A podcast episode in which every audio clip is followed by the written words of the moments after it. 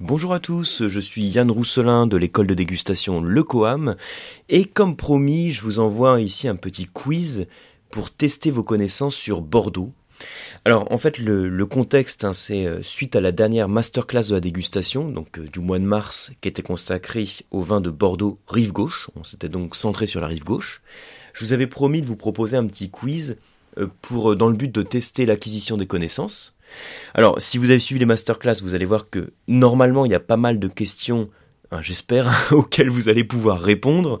Mais de toute façon, je vous propose aussi ce, euh, quiz pour vous tester de manière générale sur le vignoble de Bordeaux. Euh, peut-être pour vous permettre aussi euh, d'acquérir certaines connaissances sur ce vignoble.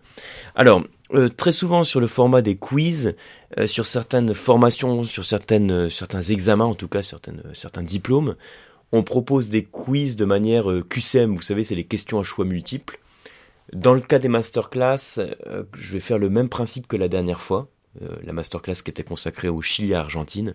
Je vous propose absolument pas un QCM avec différentes réponses à choisir parce que je trouve que ça, ça limite un petit peu.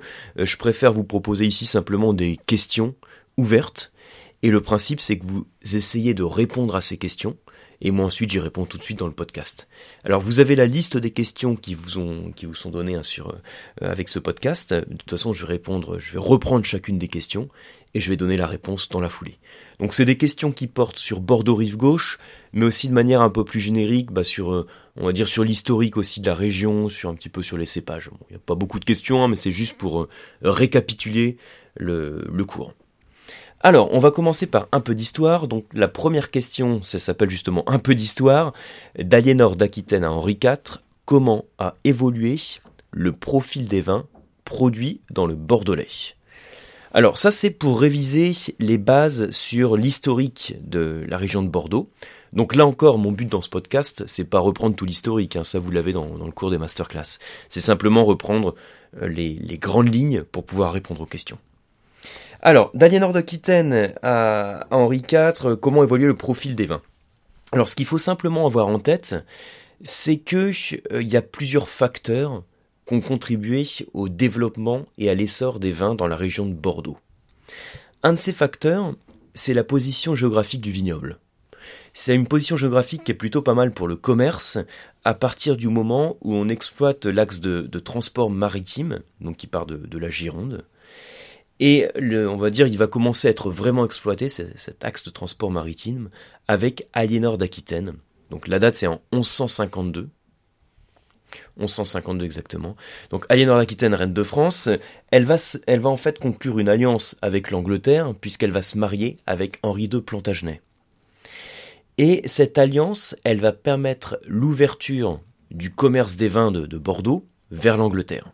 Bien. Alors un premier essor avec le développement de ce commerce, et donc pour répondre à la question, parce que la question c'était pas ça, c'était quel est le profil des vins, en tout cas comment a évolué le profil des vins. Il faut savoir que les vins, à cette époque, en tout cas les vins qui ont commencé à être exportés vers l'Angleterre, c'était des vins très légers, ce qu'on appelait les clarets, C-L-A-R-E-T, hein, les clarets. Donc il faut imaginer euh, bah, un, mélange entre des rouges et des blancs, donc ça donne un rosé, un rosé très pâle, euh, très peu tannique, un peu acide, à la fraîcheur, hein. et on, va, dire ça comme ça, un vin de la fraîcheur. Et donc, euh, au milieu du XIIe siècle, quand euh, le commerce s'est développé avec l'Angleterre, c'est ce type de vin, le claret, qui était exporté vers l'Angleterre. Alors vous aviez un millier, un millier de navires hein, qui partaient chaque année pour, pour vendre ce claret.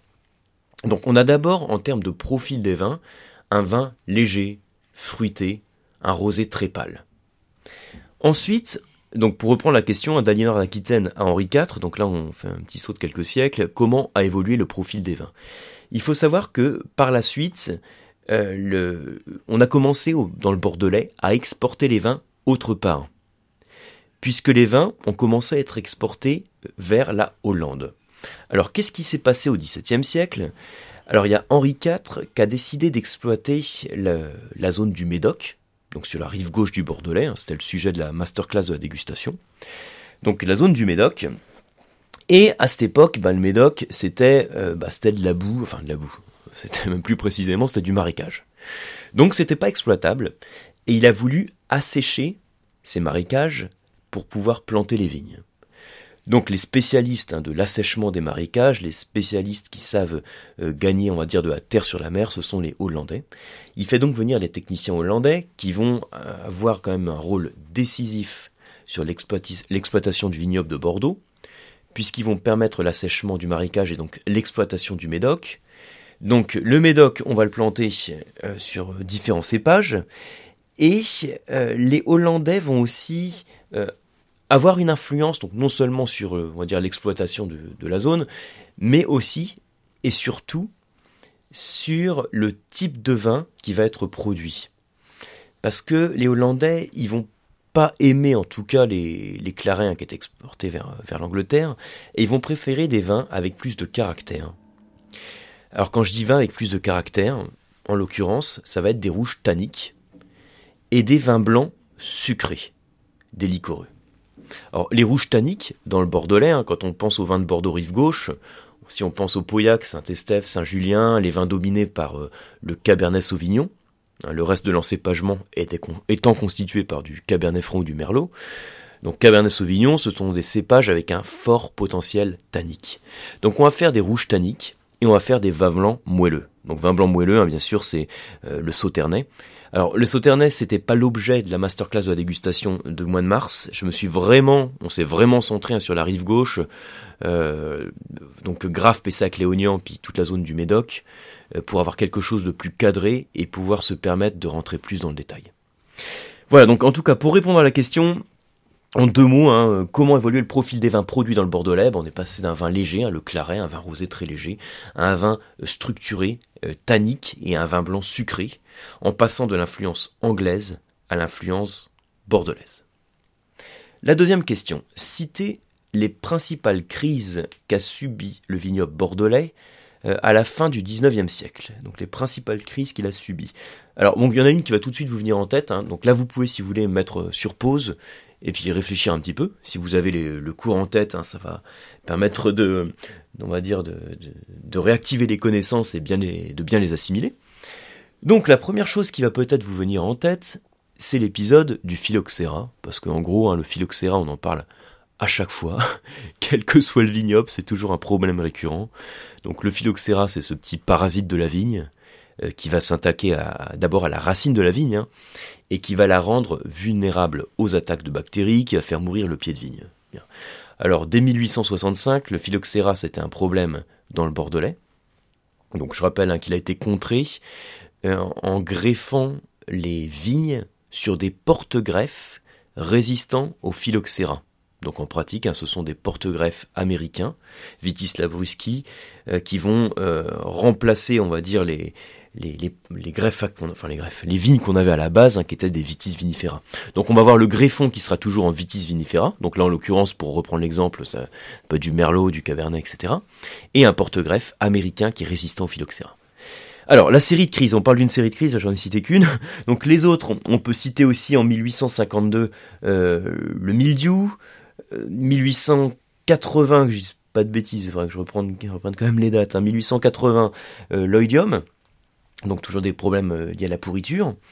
Euh, je citerai aussi. Alors là, pour la fin du 19e siècle, en fait, c'est tout. Hein. C'est vraiment les principales maladies qu'on peut citer. Mais euh, pour élargir un petit peu la question, pour citer aussi d'autres crises qu'a subi le vignoble, on peut aussi indiquer les guerres mondiales. Hein. Finalement, les les premières guerres mondiales, seconde guerre mondiale, ont été aussi un problème puisqu'on a mis le développement de la viticulture entre parenthèses. Et puis quelque chose aussi qui a concerné le vignoble de Bordeaux. Alors là, on n'est plus du tout à la fin du 19e siècle, hein, donc c'est vraiment une grande parenthèse que je fais. Euh, donc souvenez-vous, c'est la date de 1956. Qu'est-ce qui s'est passé en 1956 à Bordeaux? Eh bien, il y a eu un grand gel qui a détruit une bonne partie du vignoble, hein, près de 25% quand même. Euh, voilà, donc ça, ce sont les principales crises, hein, donc euh, quelques-unes à la fin du 19e et puis d'autres, on va dire, dans la première euh, moitié du 20e siècle. Ensuite, je continue la question, donc la, question suivante. les facteurs, donc quels sont les facteurs qui ont contribué au nouvel âge d'or des vins de Bordeaux à cette même période? Donc je veux dire globalement à cette même période, on va dire hein, fin 19e, début 20e, enfin première moitié 20e. Donc les facteurs qui ont contribué au nouvel âge d'or. Donc il y en a plusieurs. Euh, on peut citer, euh, bon, je vais citer, c'est pas forcément ce facteur qui a contribué au nouvel âge d'or, mais je vais quand même le, citer parce qu'en termes d'historique, ça a quand même contribué à la, notoriété du Bordelais. C'est aussi déjà le classement de 1855. Donc ce classement et les autres, hein, je vais pas revenir dessus ici puisqu'on on en a pas mal parlé sur la masterclass. Euh, D'autres facteurs, alors il y a eu aussi euh, en 1935, alors, je sais pas si vous vous souvenez hein, sur le sur le cours la masterclass, je vous ai parlé d'une personne qui s'appelle Jean Capu, donc C-A-P-U-S, euh, qui a souhaité euh, réguler les vins de Bordeaux et qui a défini différentes AOC. Hein, donc 57 donc AOC appellations d'origine contrôlée, 57 appellations ont été définies dans le niveau dans le vignoble de Bordeaux. Chaque appellation est régie par un décret qui va indiquer donc le cépage utilisé, les rendements, etc. Donc c'est une contrainte en termes de production, mais c'est aussi quelque chose qui permet de valoriser les vins de Bordeaux, puisque ça permet de les protéger. Donc ça, c'est un des facteurs aussi qui a contribué finalement à les valoriser. Euh, qu'est-ce que je peux citer d'autre? Ben l'influence aussi d'Émile Pénaud, donc qu'il faut absolument connaître hein, en tant que, que dégustateur. Donc Pénaud, ça s'écrit P-E-Y-N-A-U-D. Si vous connaissez pas, je vous recommande de, lire hein, Le goût du vin. Donc en termes d'ouvrage de dégustation, c'est quand même euh, très bien fait, très complet. Moi, c'est top. Hein. ça fait partie un peu des, bouquins de référence, on va dire. Émile Pénaud. Alors lui, il a souhaité préserver bah, justement la grandeur des crus classés. Euh, et il a incité à la mise en place d'un second vin. Alors mise en place, euh, le terme c'est pas très bien choisi, mais en gros, il disait au château de euh, pouvoir proposer un deuxième vin qui était moins qualitatif, peut-être moins contraignant en termes de production que le premier vin. Donc un deuxième vin, un second vin qui était sur le fruit, hein. mais l'idée d'avoir un second vin sur le fruit, c'est ce qui permet aussi de préserver la qualité du grand vin. Puisque si on a euh, certaines vignes hein, sur des rendements un petit peu plus importants ou des millésimes un petit peu plus compliqués, on va avoir le vin qu'on va qu'on ne va pas vendre comme premier vin du château, du domaine, mais on va le vendre comme second vin. Et l'idée de ça étant de laisser ce qu'il y a de meilleur pour le premier vin. C'est ce qu'on a actuellement hein, sur la plupart des châteaux. Euh, sur les grands châteaux, vous avez en général un premier vin, un second vin, voire un troisième vin. Donc le premier vin a plus de concentration, le meilleur potentiel de garde est aussi le plus cher, et le second vin est sur le fruit. Donc c'est une manière de, préserver la qualité des grands vins. Alors peut-être un autre facteur aussi de développement, là, plus euh, en termes de notoriété à l'international, on va citer aussi le nom de Robert Parker.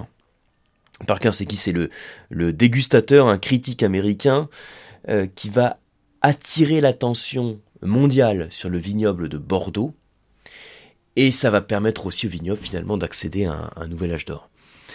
Donc voilà un peu le, en résumé, bah, vous voyez, hein, je, je rentre pas du tout dans le détail, là encore, c'est pas le, c'est pas l'objectif, c'est plus de remettre en tête toutes les connaissances qu'on a pu voir sur la masterclass.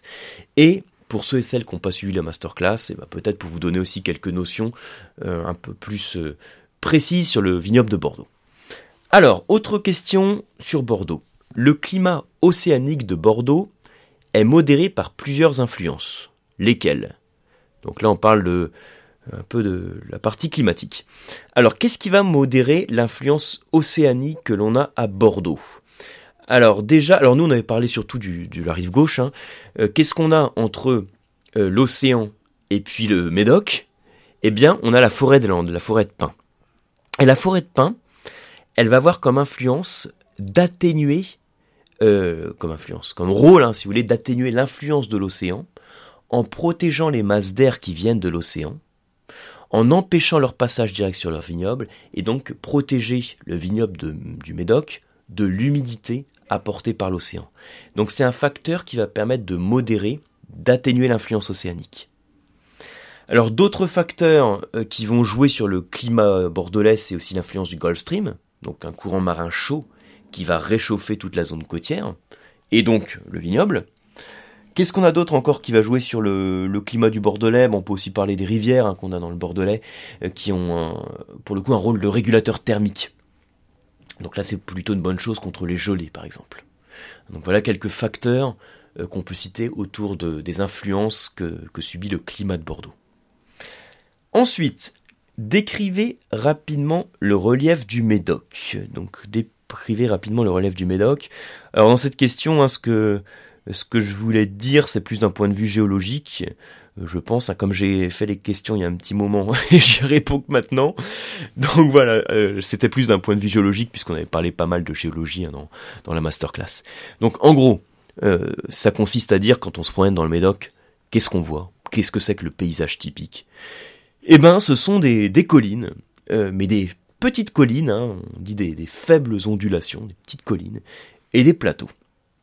Ces petites collines, c'est ce qu'on appelle des croupes, donc C-R-O-U-P-E, hein, comme, croupes, qui sont recouvertes de gros cailloux. Ces gros cailloux, c'est ce qu'on appelle les graves, hein, des croupes recouvertes de graves. Avec une, altitude de quelques dizaines de mètres, hein, qui peut varier de 2 à 20 mètres, 30 mètres, ça peut être euh, assez variable. Euh, donc ces petites collines de croupes, donc les croupes, elles sont séparées entre elles euh, par des ruisseaux, et ces ruisseaux, c'est ce qu'on appelle les jalles. Vous vous souvenez peut-être, hein, donc J-A-2-L-E.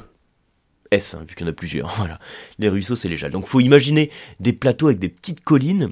Ces collines, c'est ce qu'on appelle des croupes de graves, c'est-à-dire qu'il y a beaucoup de cailloux. Et puis, euh, elles sont séparées entre elles par des petits euh, jalles, hein, comme la jalle du Breuil, entre Saint-Estèphe et Pauillac. Ou, euh, qu'est-ce qu'on a encore le, à Margot, hein, la, la, Parise, le Moulinin par exemple. Hein, là, ce sont les noms des, petits cours d'eau. Alors, question suivante. Quel est le rôle des sols de grave et leur influence sur le vin? Donc l'influence des sols de grave sur le vin. Euh, donc les graves, hein, euh, je vous répète, ce sont les, gros cailloux, globalement. Et donc, qui dit gros cailloux dit accumulation thermique. Donc quand on parle du vignoble de Châteauneuf-du-Pape, on a un peu le même réflexe, hein, on, pense un peu à la même chose. Il euh, faut imaginer le caillou qui est au soleil. Alors le, le, caillou quand il est au soleil et qu'il y a le soleil qui tape dessus, qu'est-ce qui se passe? Il réfléchit le soleil, il renvoie le soleil. Donc déjà au niveau de la vigne, en termes de microclimat, on va dire ça réchauffe. Ça réchauffe et ça permet de faciliter la maturité de la baie. Donc vous avez votre caillou au soleil, hein, donc euh, les graves en l'occurrence. Et puis quand le soleil arrête de taper, bah ce caillou, il est chaud. D'où la notion d'accumulation thermique. Et ensuite, il va diffuser la chaleur qu'il a accumulée. Et le fait qu'il diffuse cette chaleur, il va encore permettre d'accentuer la maturité de la baie. Donc il va encore jouer sur le microclimat au niveau de la baie de raisin et favoriser sa maturité. Au passage, ce rôle d'accumulation thermique il est d'autant plus grand que le caillou est gros. Ce qui est en fait hyper logique. Hein. Vous prenez des petits graviers, vous les mettez au soleil, ou vous prenez un gros caillou. Euh, bah, quand le caillou est gros, euh, il va mettre un petit peu plus de, temps à se chauffer, hein, pour chauffer en, son cœur, on va dire, mais ensuite il va pouvoir diffuser plus longtemps. D'ailleurs, pendant la masterclass, vous vous souvenez, euh, j'avais fait un peu l'opposition entre rive gauche, rive droite, avec, on va dire, les sols chauds qu'on a sur la rive gauche, en parlant notamment des graves, hein. euh, donc des graves qu'on a dans le Médoc, qu'on a aussi dans la zone des graves, qu'on a Pessac-Léognan, et les sols plus froids euh, qu'on a dans le, euh, le le Libournais, donc sur la rive droite. Sols plus froids qui donnent des vins avec une acidité un petit peu plus vive. Donc sols froids qui sont argilo-calcaires hein, sur la rive droite, et on n'a pas cette notion de, de grave. Ensuite, citer trois cépages rouges et trois cépages blancs emblématiques du Bordelais. Bah, c'est facile hein, si vous avez suivi la, la masterclass. Donc à Bordeaux, on va dire à différence de, Bourgogne, l'Alsace ou d'autres vignobles, on fait des vins d'assemblage, c'est-à-dire qu'on n'a pas du monocépage. Les cépages rouges emblématiques, ça va être les Cabernets et le Merlot. Donc Cabernet Sauvignon, Cabernet Franc et Merlot. En cépage blanc, donc Sauvignon, euh, Sémillon, Muscadelle. Alors d'autres cépages rouges aussi, hein, vous avez le Malbec, le Petit Verdot par exemple. Euh, Carmener aussi. Hein. Là, je cite vraiment les, cépages emblématiques pour, euh, pour bien répondre à la question. Et ensuite, vous avez une petite carte. Alors là, si vous écoutez le podcast que l'audio, bah du coup, vous n'avez pas la carte. Donc, il faut aller voir dans le descriptif du podcast vous avez le lien avec la, carte qui vous est donnée. Donc, on voit une petite carte, on voit le vignoble de Bordeaux avec des numéros. Et l'idée, ça va être de situer certaines appellations sur la carte viticole, et je vous avais précisé en complétant la zone rouge plus sympa. Hein. Je vous dis que c'est la zone rouge. La zone rouge, en gros, c'est la rive gauche au-dessus de Bordeaux. Hein. Alors, qu'est-ce qu'il faut situer sur, euh, sur cette carte? Ce sont les appellations de Saint-Estèphe, Pauillac, Moulis et Médoc. Bah, euh, ce qu'on peut faire, c'est que je prends de toute façon la petite carte, qui est numérotée 1, 1, 2, 3, 4, 5, 6, 7, donc du nord au sud, et je vous dis les, les différentes appellations, ce sera peut-être plus facile, donc comme ça on va, les, on va toutes les faire. Donc tout en haut de la zone du Médoc, hein, la zone rouge, bah, vous avez la, la zone, une zone qui est consacrée à l'appellation Médoc. Ensuite, dans le nord du Médoc, vous avez Saint-Estèphe. Juste en dessous Saint-Estèphe, vous avez Pauillac. En dessous Pauillac, Saint-Julien. Et ensuite, l'un à côté de l'autre, vous avez la zone de euh, Moulis et Listrac-Médoc. Donc Moulis un petit peu plus vers, l'ouest, un peu plus, on va dire, vers, l'océan. Et, euh, euh, Listrac, pardon. Et ensuite, juste en dessous, le, le numéro, ça correspondrait au numéro 7 hein, sur votre carte, c'est Margot. Donc si je vous fais en suivant la route des vins euh, qui va de Margot à Saint-Estèphe, on aura donc tout en dessous Margot. Donc euh, là, je pars de Bordeaux. Hein. Pour le coup, là, je change de direction, je vais du sud au nord. donc Margot en partant de Bordeaux. Ensuite, les zones de Listrac et Moulis. Ensuite, Saint-Julien, Pauillac et Saint-Estèphe. Et dans le nord, on a encore des vignes et on est sur l'appellation générique Médoc. Donc voilà pour ces différentes questions. Il n'y a pas beaucoup de questions, c'est juste pour réviser un peu. Vous voyez, cette dernière question, c'est surtout pour revoir un peu l'emplacement des, appellations. J'espère en tout cas que euh, pour ceux et celles qui ont participé au masterclass de la dégustation, vous avez bien pu suivre cette masterclass, que vous avez appris des choses et que ce quiz vous a permis de remettre en tête certaines notions que vous avez vues dans les masterclass. Maintenant, je fais en sorte de faire systématiquement un petit quiz de cette forme-là, donc sans faire de, QCM, hein, juste un petit quiz qui aussi l'occasion de discuter de, chacune des réponses. Euh, si vous avez des questions sur masterclass, ben, n'hésitez pas comme d'habitude à m'en faire part. Et puis, euh, sachez que la prochaine masterclass, hein, donc celle du mois d'avril, qui va sortir à la fin du mois comme toujours, va être consacrée au cépage Pinot Noir. Voilà, en tout cas, je vous remercie pour votre attention. Comme d'hab, pour toute question, je suis là. J'espère vous retrouver sur les masterclass de dégustation, donc, euh, et puis également sur les cours du Coam, euh, sur lecoam.eu. Merci et à très bientôt.